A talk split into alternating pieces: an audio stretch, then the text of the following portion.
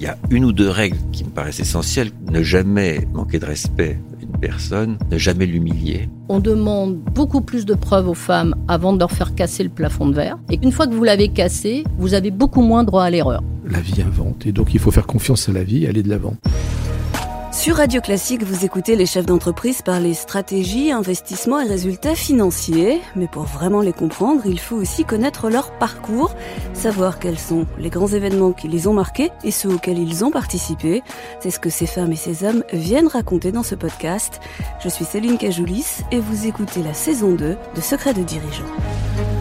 Il a fait Normal Sup, Stanford et l'INSEAD. Il est le symbole de la méritocratie à la française. Tout jeune, il a appris le violon et continue à jouer du piano. Il a travaillé à la NASA, mais a toujours gardé les pieds sur terre. À peine passé la trentaine, il a créé l'une des toutes premières licornes françaises. Accessible et chaleureux, se déplaçant à vélo comme un Parisien, il est resté un Vendéen de cœur. Ses amis disent de lui qu'il est plutôt blablabla que blabla. Frédéric Mazella, fondateur de Blablacar et euh, cofondateur de Captain Cause. Blablacar est né parce qu'un jour, au début des années 2000, il n'a pas trouvé de place de TGV pour rentrer passer Noël en famille. Alors en 2006, il rachète un petit site baptisé covoiturage.fr et en 2013, Covoiturage.fr change de nom pour devenir Blablacar. L'idée reste la même, proposer des places libres dans les voitures des particuliers à ceux qui ont besoin de se déplacer. Mais l'ambition est plus grande puisque la start-up a vocation à se développer à l'international. Quand on voit les premiers euh, utilisateurs s'inscrire, euh, il y a un petit côté magique. D'ailleurs, au début, à chaque nouvel inscrit, euh, je recevais un mail. On a vite arrêté ça parce qu'après, c'était plus, c'était plus gérable. Ça prend forme, c'est-à-dire que bon, on découvre aussi à ce moment-là tout ce qui marche pas. Hein. Et il y a beaucoup de choses. Et justement, après, on passe toutes les années d'après à, corriger les choses au fur et à mesure pour euh, faire en sorte que ça devienne facile à utiliser et, et, intuitif. Et donc, au fur et à mesure, en écoutant justement les tout premiers utilisateurs, on arrive à affiner le modèle pour que euh, ça finisse par être euh, très simple et évident. Quelques années plus tard, ça devient Blablacar, celui qu'on connaît aujourd'hui avec le nom qu'on connaît. Est-ce que ça, c'était la première brique du monde, selon Frédéric Mazella? Au tout début, euh, l'idée était de créer une plateforme pour faire de l'échange de services au sens très large. Alors, j'avais eu l'idée du covoiturage sur euh, le fait que bah, je devais me rendre en Vendée depuis Paris euh, au moment des fêtes de Noël. Tous les trains étaient complets et finalement, j'ai fait le trajet avec ma petite sœur dans sa voiture. Et là, je me suis rendu compte en voyant les TGV passer qui étaient pleins de places que je ne pouvais pas avoir, pas réserver puisque c'était complet, que en parallèle, il y avait des milliers de voitures qui faisaient le même trajet et qui étaient vides. Donc c'est là où je me suis dit bon bah il faut absolument aller indexer toutes ces petites places vides dans les voitures pour créer un moteur de recherche qui permette de réserver des places dans les voitures parce que là, bon, ça va que je connaissais ma sœur, mais enfin, il fallait connaître ma sœur pour faire le trajet Paris-Vendée à ce moment-là. C'était pas donné à tout le monde. Et donc, euh, il valait mieux faire une plateforme pour euh, justement permettre à tout le monde de réserver dans toutes les voitures vides. Donc, euh, il y avait l'idée du covoiturage, mais il y avait l'idée aussi d'échanger de services. Non, non, non, j'étais, ah non, j'étais déjà, non, j'étais déjà en France là. D'accord. j'étais revenu en France, je suis revenu en France en 2002, après trois ans justement en Californie, oui. Ou d'ailleurs en Californie, je faisais effectivement du covoiturage sur les trajets plutôt de chez moi à l'université. Euh, avec euh, des amis. D'ailleurs, on était aussi euh, coloc, donc en fait. Vous partagiez les frais surtout on partageait tout, voilà, on partageait la maison, on partageait la voiture. Mais c'était pas bon via une plateforme ou bon, euh, c'était pas comme ça que je l'avais vu. En tout cas, j'avais pas vu la plateforme à l'époque. Et c'est après euh, sur ce trajet euh, Paris-Vendée au moment des, des, fêtes de Noël que j'avais vu justement le, le potentiel d'une plateforme pour mettre en relation les conducteurs et les passagers. Mais assez vite, j'ai voulu compléter par une plateforme d'échange de services au même titre que vous avez eBay ou Le Bon Coin pour faire de l'échange de produits. Eh bien, moi, je voulais faire une plateforme d'échange de services. Mais alors, bon, c'était trop large. Et dans tous les cas, il fallait commencer par quelque chose. C'est avec le covoiturage que j'ai commencé. Et puis, euh, puis qu'on a continué parce que c'était ça qui marchait. Et donc, on est resté focalisé sur le covoiturage. Il y avait déjà beaucoup, beaucoup, beaucoup à faire. Vous, vous en faites du covoiturage sur Blablacar. Qu'est-ce qu'il y a décrit sur votre profil? Parce que quand on s'inscrit, on choisit si on est bla, blabla ou blablabla. Ouais. Pour dire si on parle beaucoup ou pas, en voiture. Moi, je suis, alors, je suis enregistré en tant que blabla. Mais c'est arrivé qu'on me dise, tu t'es trompé, t'es blablabla. Après, sur ma description de profil, je crois qu'il doit y avoir marqué Vendéen de cœur et Parisien d'adoption. Ce qui est juste. Ce qui est juste. Par contre, le nom est pas le bon. J'aime la musique, si, c'est marqué Frédéric M. et par contre, vous aimez la musique, oui, parce que ça aussi, on le spécifie, si on écoute de la musique ou pas. Voilà. Et donc, je précise sur mon profil que j'aime la musique, que j'aime les maths aussi. Voilà. Alors je sais pas si ça, bah, au moins, je sais pas si ça rebute certains que je dise que j'aime les maths ou que j'aime la musique, mais bon. Moi, on est sûr que ceux qui montent dans la voiture sont ils informés. montent en connaissance de cause.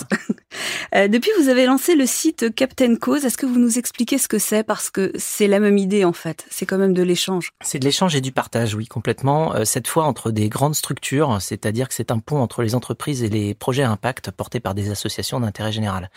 Des Et- petites associations, hein, pas des grandes associations Des très petites, connues. oui, euh, mais des grandes aussi. Euh, Enfin, on verra comment on, on évolue. euh, c'est juste qu'aujourd'hui, bah, on n'a pas, euh, on va dire, suffisamment de volume de, de transactions pour commencer à intéresser les grandes associations. Mais à terme, c'est sûr que elles seront incluses.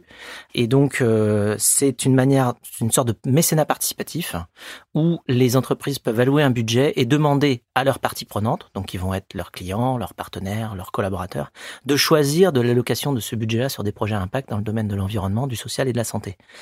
Donc en fait, c'est une nouvelle manière d'impliquer tout le monde, tous les citoyens, c'est-à-dire qu'on est tous tour à tour euh, collaborateurs, clients, partenaires euh, et euh, concitoyens dans toutes nos dimensions.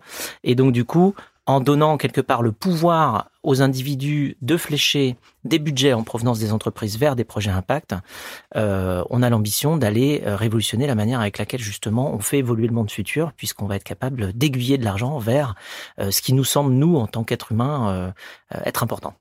On sent qu'il y a toujours dans votre démarche une volonté de rendre ce que vous avez reçu. Vos parents étaient enseignants, vous avez fait de longues études en France, vous êtes un exemple de la méritocratie, comme on dit, française. Vous avez fait le lycée Henri IV, maths sup, maths spé, normal sup. Pourquoi est-ce qu'il y a cette volonté de rendre? Bah, c'est peut-être une, C'est de la culpabilité. une sorte de sens de la dette. Euh, non, mais je me dis que c'est vrai que j'ai eu la chance par les, les endroits dans lesquels j'ai réussi à aller d'avoir un enseignement de, de très très grande qualité, d'avoir appris beaucoup. J'ai beaucoup travaillé également pour pouvoir justement absorber tout ce qui m'était présenté hein, dans plein de domaines. Donc là, on parlait, euh, oui, des, des maths ou de la physique, mais euh, c'est pareil dans le domaine de la musique. J'étais au conservatoire qui était euh, rue de Madrid. J'ai beaucoup appris de cette manière-là aussi. euh. et bon, euh, il y a une, une volonté d'en faire quelque chose. Alors il y a aussi que j'ai horreur du gâchis. Donc je me dis j'ai appris tout ça, faut que ça serve à quelque chose. Vous êtes Donc- économe. Voilà, donc je me dis bon, je vais pas euh, rien en faire de tout ce que j'ai euh, pu euh, mettre dans ma tête au fur et à mesure des années. Qu'est-ce que je peux en faire? À quoi ça peut servir? Comment est-ce que je peux utiliser au mieux tout ce que j'ai appris pour résoudre aussi des problèmes que je vois comme tout le monde? Puis alors aujourd'hui c'est c'est vraiment euh, démultiplié. Il y a cette cette forme de d'inconfort face à toutes les problématiques qui nous sont mises sous les yeux chaque jour, hein, que ce soit euh, le changement climatique, que ce soit les problématiques sociétales, que ce soit les problématiques de santé. Enfin, je veux dire, on en a malheureusement beaucoup. Et si on n'agit pas, on ressent une forme de, paralysie et de frustration de non-action. Et donc, euh, ce que je me dis, c'est, bah, je vais faire ce que je peux avec ce que je sais faire, et euh, je- vais utiliser tout ce qu'on m'a appris pour essayer d'apporter un bout de réponse euh, aux problématiques que je constate euh, tous les jours, avec une volonté d'aller concilier ce que je pense qu'il faut faire, donc une forme de conviction personnelle et euh, une forme de d'envie d'aller justement euh, faire en sorte que ça que ça change. Vous avez fait une partie de vos études aux États-Unis au moment de l'explosion de la Silicon Valley. Ça aurait pas été plus simple de le faire là-bas? L'écosystème là-bas il est plus propice, non? Alors je me suis pas posé la question comme ça. Euh, déjà, bon, on dit souvent alors euh, c'est plus facile de créer euh, quelque chose euh, ailleurs que ici ou quoi. Bon, moi je pense que euh, de toute manière créer quelque chose c'est toujours difficile, mais c'est difficile différemment. Et d'autre part, je ne suis pas suffisamment bien placé, même si j'ai passé 3-4 ans là-bas, euh, aux États-Unis, pour savoir si c'est plus facile ou plus difficile de créer une société aux États-Unis ou en France, typiquement. En fait, là, ce qu'il faut voir, c'est que créer une société, c'est quoi? C'est déposer des papiers ou enfin voilà, faire l'administratif. Bon, si ça, on trouve que c'est difficile, bah faut pas créer une société parce que alors derrière, c'est juste mille fois plus compliqué. Heureusement que créer une société, ça ne s'arrête pas à déposer des papiers. Alors si si on est euh, rebuté par euh, Ce le- premier niveau de ce difficulté. premier niveau de difficulté d'administratif, ça veut dire qu'on n'est pas fait pour la suite non plus. Faut donc euh, on n'est pas prêt. Donc euh, donc de toute manière, c'est possible qu'au niveau administratif, initialement, déposer, créer une société aux États-Unis, ce soit plus simple. C'est possible que ce soit une formalité. Ça ne change absolument pas la problématique suivante, qui est de, de construire une activité qui marche. Et, et là, c'est pas c'est pas une histoire de papier, quoi. C'est une histoire de, de débrouillardise, de, de vision, de énormément de travail, d'organisation, de structuration, de recrutement, de, de conception d'un produit qui fonctionne ou d'un service. Donc euh, peut-être que la première marche est plus facile, mais de toute manière, après, c'est toujours très difficile. Un degré de complexité important. Vous êtes devenu président non exécutif de Blablacar à 40 ans. Alors, on peut dire c'est jeune. Ça vous a laissé le temps de faire autre chose d'écrire un livre, d'avoir une émission euh, de télévision, euh, de faire fonctionner le cerveau autrement, d'alimenter la machine autrement. Oui, c'est une, une manière de, de, ne plus être euh, quelque part monotache, effectivement.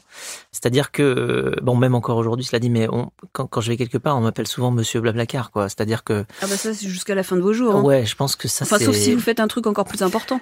on verra bien. Ah, j'essaye, j'essaye avec Captain Cause vraiment de, de faire quelque chose de, de, très important, en tout cas qui me tient énormément à cœur. Là aujourd'hui, je, fais effectivement beaucoup plus de choses. Euh, J'ai aussi euh, un peu plus de temps justement pour euh, à la fois prendre du recul, y compris sur les problématiques de, mobilité, de déplacement et de covoiturage, mais aussi de manière plus large sur tout l'écosystème tech, puisque j'ai aussi pris la, la coprésidence de, de France Digital qui est euh, la plus grande association de start-up en Europe, avec euh, plus de 2000 start-up euh, membres et puis une centaine d'investisseurs, qui a la particularité justement de faire collaborer les entrepreneurs et les investisseurs pour décider de, des, des meilleures mesures peuvent justement encourager notre écosystème et le développement de l'innovation par l'intermédiaire justement des nouvelles sociétés. Et puis Captain Cause maintenant, ça me permet aussi d'avoir une vision plus large sur les problématiques et pas seulement centré autour du covoiturage qui est phénoménal parce que ça a tellement de vertus. Il y a le côté évidemment euh, social du covoiturage, il y a le côté environnemental, il y a le côté économie d'énergie évidemment euh, qu'on voit aujourd'hui pleinement. Donc c'est un projet fabuleux, Blablacar pour ça sous toutes ses dimensions. Mais il y a plein de choses, plein d'autres choses fabuleuses et puis on a on a qu'une vie. Alors la, la, la, vie est courte mais large, comme disait euh, un célèbre américain. Travailler 100 heures par semaine, c'est raisonnable? Non. Non, mais non. C'est fini. Non, mais le problème, j'ai fini par comprendre d'où ça venait. J'ai fini aussi par euh, réussir à me discipliner. Quand on a un travail dans une euh, société, généralement, on a une tâche à faire qui potentiellement d'ailleurs est, est demandée par quelqu'un d'autre. Et donc, quand on a fini, on a fini. Le problème, c'est quand on crée un projet, quand on crée une société, le donneur d'ordre, c'est soi-même. Et alors ça, c'est sans fin. C'est-à-dire que quand on a fini, bah non, le. Vous avez toujours une autre idée. Ah bah il y a toujours autre chose derrière. Et donc le donneur d'ordre, quand c'est vous-même, vous êtes votre propre, euh, bah, votre propre chef justement, comme on, comme on dit, votre vous propre êtes, boss. Vous êtes le hamster dans la roue. Bah exactement, parce qu'il y en a un qui donne des ordres à l'autre. Mmh. Et ça ne s'arrête jamais. jamais. C'est-à-dire que dès qu'on a fini un truc, on a tout de suite autre chose à faire. Donc il faut réussir à comprendre ces deux, euh, ces deux aspects. La personne qui veut donc euh, soi-même, et la personne qui exécute, donc euh, soi-même aussi. Et du coup, il faut que la personne qui exécute sache dire à la personne qui veut que de temps en temps, il faut quand même se reposer. voilà. Mais c'est une discipline. Et on y arrive. Là, je, là, je, je suis bien là maintenant. J'arrive à dire non à à l'autre euh, moitié de votre cerveau qui à, vous parle. Ouais, à la moitié de moi qui veut. Vous êtes administrateur de deux entreprises qui n'ont a priori rien à voir sur le papier avec le modèle start-up de, de Blablacar. Vous êtes chez Renault et chez Paris Europlace.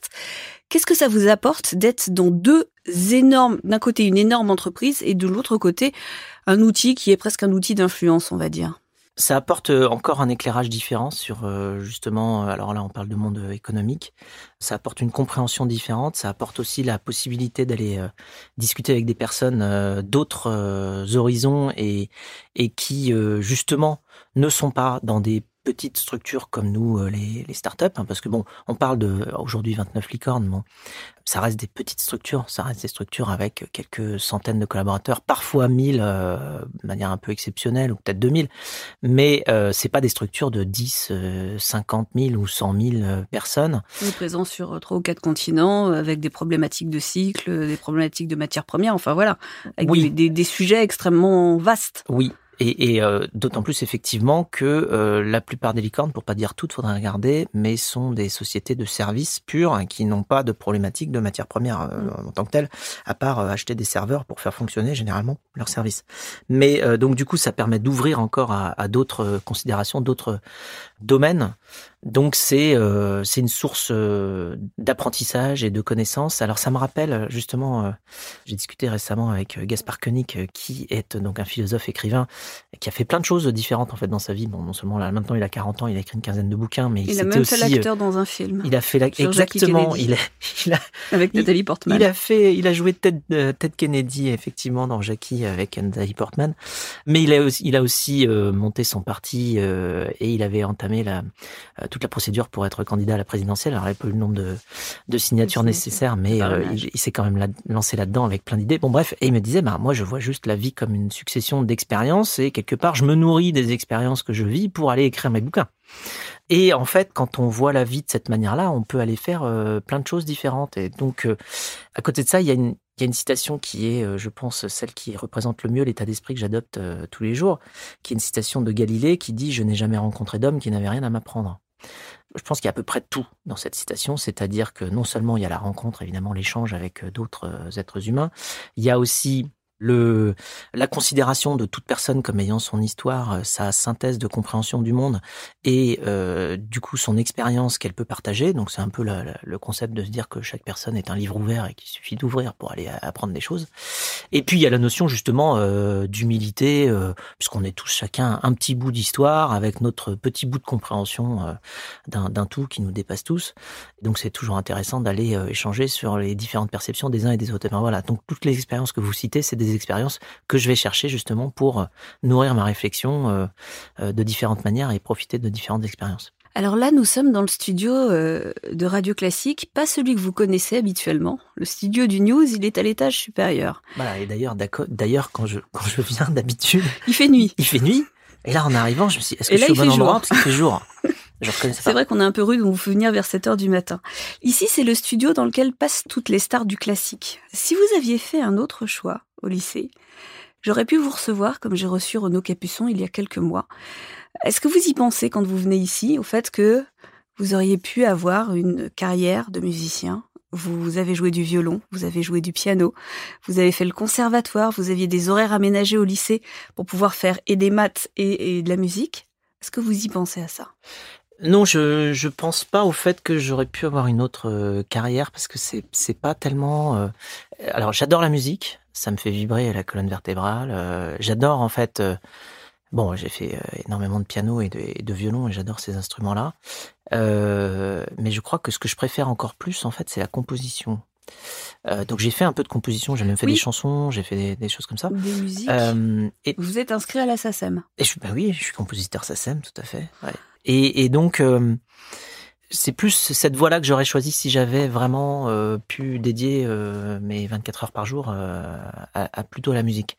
Je serais parti plutôt vers une voie, je pense, de composition qu'une voie de d'interprète. Donc c'est un petit peu différent, c'est une forme de liberté aussi. Alors avec quelque part la difficulté de réussir à en vivre. Parce que là, effectivement, vous, vous recevez les, les stars de, de, de tous ces instruments-là. Bon, c'est très très très dur en fait comme milieu pour réussir à vivre de sa passion. Euh, c'est pas facile. Et alors en tant que compositeur, je crois que c'est même encore plus compliqué. donc, euh, donc j'ai peut-être euh, choisi euh, bizarrement la voie de la voie de la simplicité avec l'entrepreneuriat plutôt que de partir être compositeur. Non, mais, mais du coup, je vais m'y remettre, je pense là. C'est ça parce que vous disiez que vous aviez choisi les maths parce qu'on peut pas s'y mettre à 50 ans. Ouais. Mais que peut-être la composition à 50 ans, on peut, on peut attaquer. C'est ça. Il vous reste quoi? Ça arrive bientôt. Deux, trois ans? Est-ce que ça veut Est-ce que ça veut dire Est-ce que ça veut dire que, c'est ça la prochaine étape de la carrière? Je sais pas. Je ne sais pas. Je pense pas que ce sera une carrière. Vous continuez à jouer, vous continuez à composer? Oui, je me remets euh, là. Je, je m'y remets parce que justement, euh, il s'est passé un grand événement dans ma vie il y a quelques semaines, puisque enfin finalement. C'est la première chose que vous m'avez dite pratiquement en arrivant. Oui, puisque euh, enfin à 46 ans, je vous avez la, la taille de la maison pour le mettre dedans. Voilà, j'ai un salon, bah, c'est à peu près juste la bonne taille, mais donc où j'ai pu mettre un, un, piano à queue.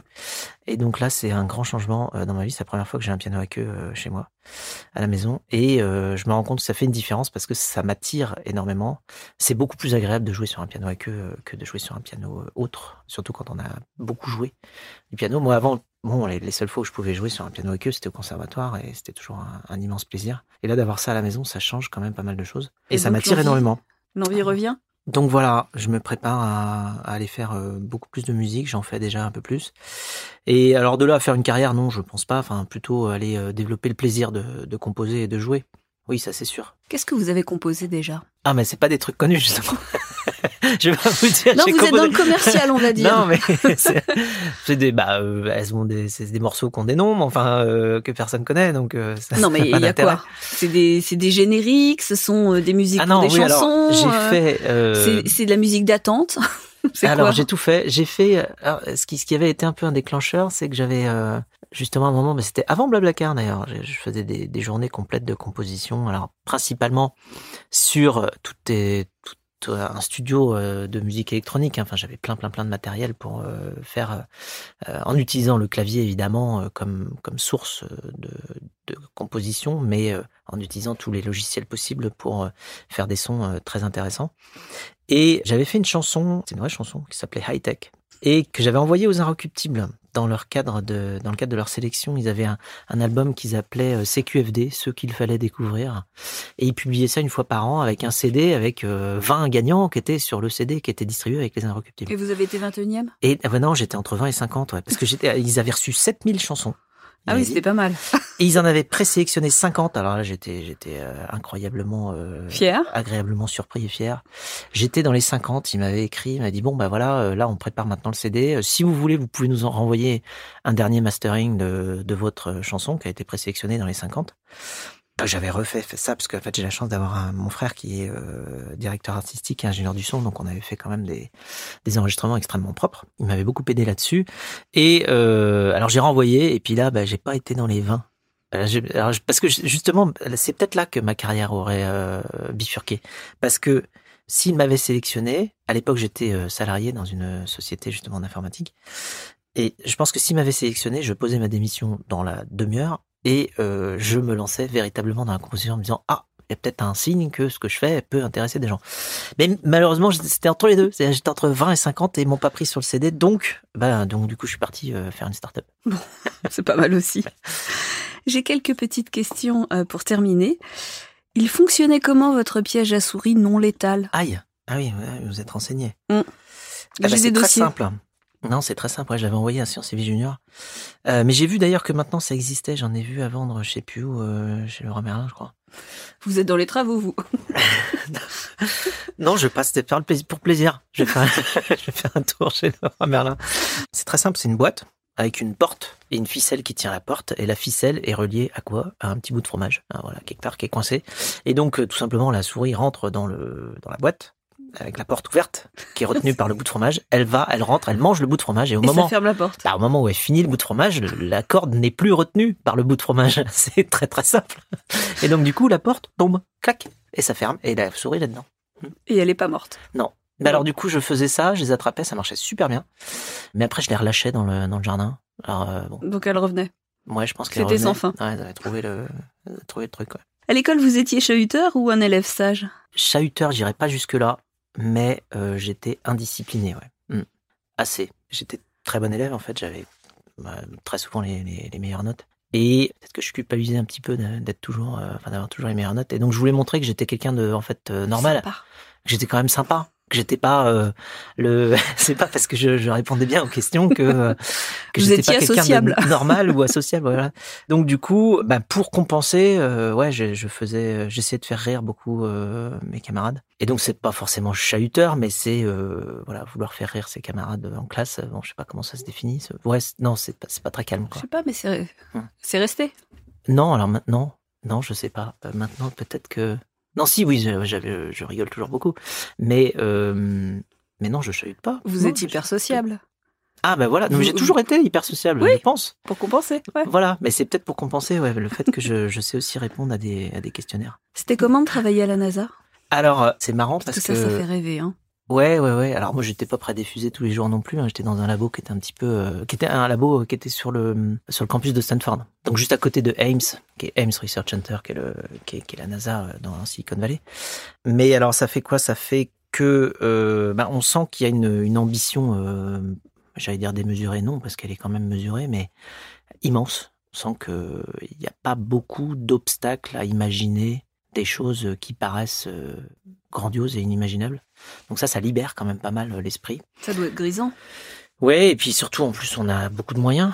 C'est-à-dire que moi, en 99, je travaillais sur des environnements 3D avec des lunettes comme on voit aujourd'hui, type Oculus, mais c'était il y a plus de 20 ans. Et avec des dispositifs à retour de force, avec tout, tout, tout le calcul euh, en 3D qu'on faisait sur des machines incroyables qui calculaient extrêmement vite, qui étaient elles-mêmes euh, très souvent euh, prêtées ou, ou données par les, les, meilleures boîtes de la Silicon Valley, qui donnaient leur matériel aux chercheurs de la NASA pour justement qu'ils puissent écrire sur leur écrire sur leur site web que leur matériel était utilisé par la NASA. Donc du coup, on avait un matériel incroyable. On était financé par la NSF, la National Science Foundation, et ouais, on faisait des choses assez incroyables. Alors moi, je travaillais sur sur de la chirurgie virtuelle, donc la possibilité de créer justement un environnement 3D qui représente l'intégralité du corps humain pour pouvoir simuler une opération. Pourquoi? Parce que quand on envoie un astronaute dans l'espace, il faut envoyer un chirurgien dans l'équipe, parce que si jamais il y a un astronaute qui se blesse, il faut pouvoir le réparer. Il faut le réparer sur place, on peut pas le réparer à distance parce qu'il y a trop de latence entre... une euh, exécution sur Terre et... entre un mouvement qui se passe sur Terre et une exécution dans dans l'espace. Exactement. Et donc, du coup, il faut euh, un chirurgien sur place, sauf qu'il y a, il doit y avoir 500 types d'opérations différentes. Et donc, le chirurgien, forcément, il connaît pas les opérations potentiellement qu'il a à faire. Donc, euh, nous, on crée un environnement virtuel sur lequel le chirurgien pouvait s'entraîner avant d'opérer la vraie personne, avec donc plus de chances de réussite sur la vraie personne en s'étant entraîné sur du virtuel avant. Et donc, moi, je travaillais dans une équipe qui euh, construisait cet environnement virtuel de, chirurgie. Donc voilà, là, on se dit, euh, on construit non seulement, évidemment, tout ce que j'utilise est extrêmement avancé euh, scientifiquement, mais en plus, c'est pour un vol longue durée de je ne sais quoi, 5, 6, 12, 25 ans, pour aller je ne sais où, en envoyant un chirurgien à bord qui va utiliser les lignes de code sur lesquelles je suis en train de travailler. On parlait de musique. Est-ce qu'il y a une musique ou une chanson qui vous accompagne dans la vie. Il y en a forcément plein, parce que quand on est musicien, il y en a plein. Mais une que vous aimez bien ou une que vous écoutez en ce moment. J'essaye de découvrir plein de nouveaux artistes aussi, hein. mais autrement, alors en chanson un peu euh, bah, que j'aime bien parce que je la trouve calme et inspirante, c'est quand même Imagine de John Lennon, qui est juste un chef-d'œuvre euh, incroyable de simplicité, de, de rêve quoi. Parfois quand je travaille, j'écoute de la musique aussi, donc. Euh, Qu'est-ce que vous écoutez comme musique en travaillant? Alors là, de... parce que je suis sûre que vous travaillez mieux en musique. Oui, mais alors j'essaye de prendre des musiques qui n'ont pas forcément de paroles parce que les paroles me déconcentrent. Donc je prends des musiques qui peuvent être euh, plutôt instrumentales. Alors il y a, un, compositeur que j'écoute pas mal qui s'appelle Karsh Kale, alors c'est pas très connu. Mais euh, il est euh, d'inspiration indienne, mais il fait de l'électro. Et alors ça fait de l'électro indienne et ça fait un truc assez fou parce que bon, il y a plein de sonorités superbes hein, des instruments indiens, des tablas, des sitars, des choses comme ça, et c'est mis en en musique assez, euh, bah, assez rythmée, puisqu'électro. Et lui, euh, Karsh c'est un, un batteur, mais il a un sens du rythme qui est incroyable. Merci à Lucille Cousin et Clara Fort pour la coordination, à Baptiste Dupin pour la mise en onde et à Béatrice Moedine pour la mise en ligne. Je vous donne rendez-vous dans 15 jours.